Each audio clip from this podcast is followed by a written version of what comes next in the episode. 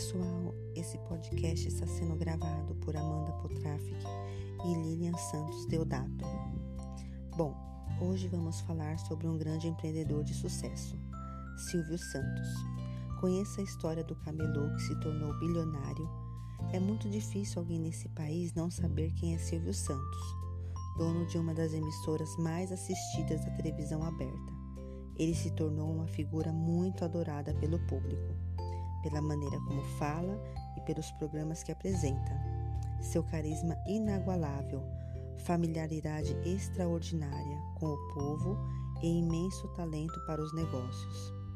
O que alguns podem não saber é que, mesmo dono de uma fortuna, Silvio Santos teve uma vida humilde antes de alcançar o sucesso. Graças às suas habilidades, conseguiu conquistar fama e riqueza. Desde os anos 70, Milhões e milhões de brasileiros encerram o domingo ao lado dele. E isso no canal de TV por ele criado e que durante muito tempo rivalizou com a maior emissora nacional, detentora de uma infraestrutura muito mais completa. O dono da risada mais imitada do país e também um empreendedor do mais alto quilate, um criador de empresas, bem-sucedida dos mais diversos ramos. Montou um império que reúne emissoras de TV, empresas de cosméticos e financeira e até hotel. Tudo isso compõe uma trajetória absolutamente inspiradora para qualquer gestor, não importando o tamanho da organização. Quer entender como Silvio Santos se tornou rico e conseguiu se tornar uma imagem adorada pelo público? Então me acompanhe. Bem, quem é Silvio Santos? Silvio Santos, conhecido também como Senor Abravanel, é um apresentador de televisão com mais de 60 anos de carreira. Além disso, é empresário e um dos homens mais ricos do Brasil, sendo a única celebridade na lista dos Forbes. Seu patrimônio líquido foi estimado a 1,3 bilhões em 2013 como ele começou? Bem, vinha ao mundo em 12 de dezembro o filho de dois imigrantes judeus, oriundos do antigo Império Otomano, o pai Alberto e a mãe Rebeca, batizado Senor Abravanel. A família era numerosa. O pequeno Senor tinha cinco irmãos. Desde cedo foi fascinado por cinema e acompanhado por Leon, o mais novo sempre dava um jeito de ir de graça às sessões da Cinelândia. Foi nessa época, com 14 anos, que Silvio Santos, então senhor, teve o primeiro impeto empreendedor. Durante as perambulações pelo centro do Rio de Janeiro, deparou-se com uma pessoa vendendo capinhas para a proteção de títulos de eleitor. Ele resolveu fazer o mesmo, sempre acompanhado pelo irmão. Mas a repressão dos ambulantes era dura e os dois só conseguiam vender suas capinhas por 45 minutos durante o almoço dos oficiais. Embora por um tempo curto, a voz já potente do garoto chamou a atenção. Então veio o convite para fazer um teste na Rádio Guanabara. Ele passou em primeiro lugar, à frente até de um sujeito que também estava dando seus primeiros passos. Chico Anísio. Mas o trabalho de ambulante rendia mais e logo saiu da rádio para voltar a vender nas ruas. Depois de um certo tempo como vendedor, passou a fazer viagens para outras cidades com o fim de vender mais. Ele ia do Rio de Janeiro até Niterói, anunciando os produtos disponíveis por alto-falante. Como era um bom vendedor, e tinha boas habilidades de comunicação, conseguiu viver dessa forma por alguns anos, tendo bons lucros com suas vendas. Bem, início da vida como apresentador de televisão e empreendedor. Aos 20 anos, o jovem e desenvolto radialista resolveu arriscar a vida em São Paulo. Uma vez na capital, Silvio Santos virava-se apresentando espetáculos e sorteios em caravanas de artistas.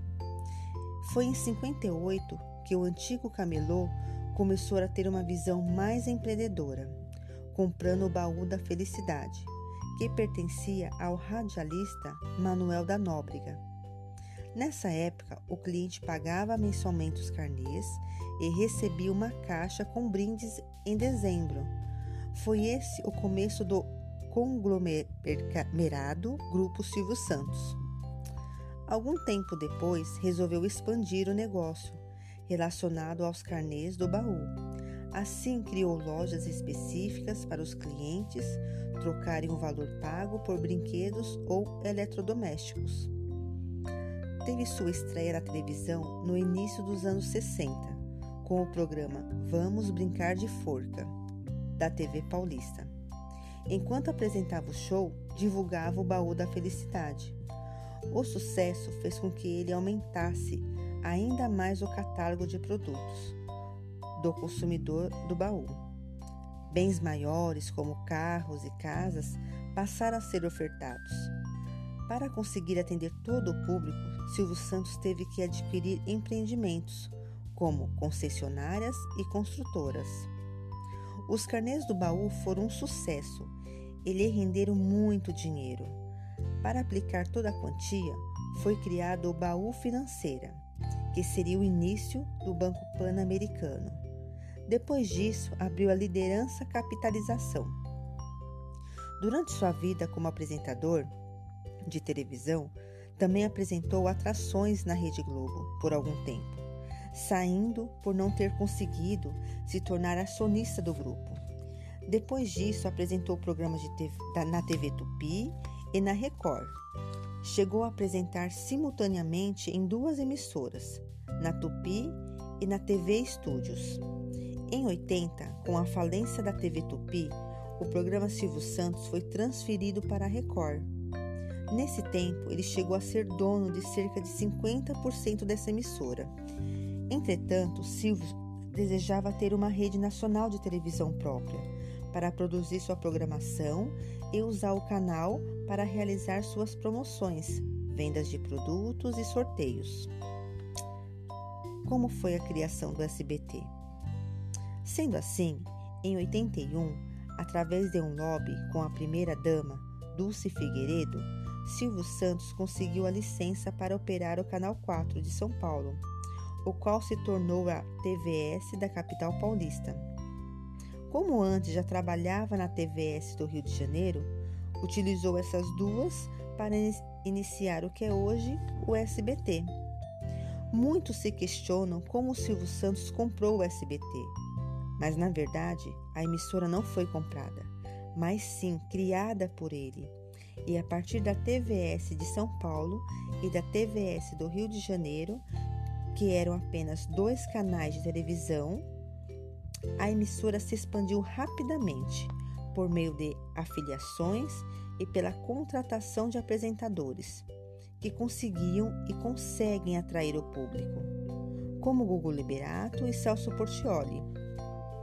O SBT é hoje uma das maiores emissoras de TV no Brasil. Em 2006, foi criada a empresa de cosméticos Jequiti, marca muito presente na sua emissora. Um ano depois, o grupo Silvio Santos lançou o hotel Sofitel Jequimar Guarujá, um empreendimento com apartamentos luxuosos. Bem, agora é com você, Lilian.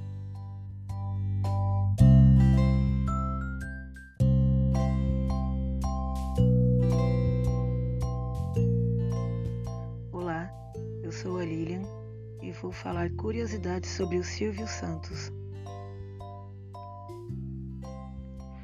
De acordo com o site americano da Forbes, o grupo Silvio Santos fatura anualmente cerca de 2 bilhões, sendo o SBT o seu carro-chefe.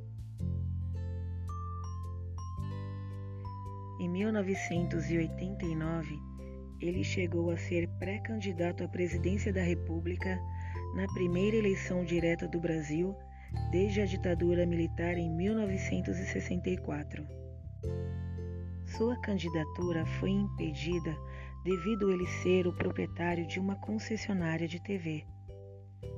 E mesmo assim, ele conseguiu ser um dos líderes nas pesquisas. Outra curiosidade é que o apresentador já cantou marchinhas carnavalescas, chegou a gravar cerca de 135 músicas em quatro discos.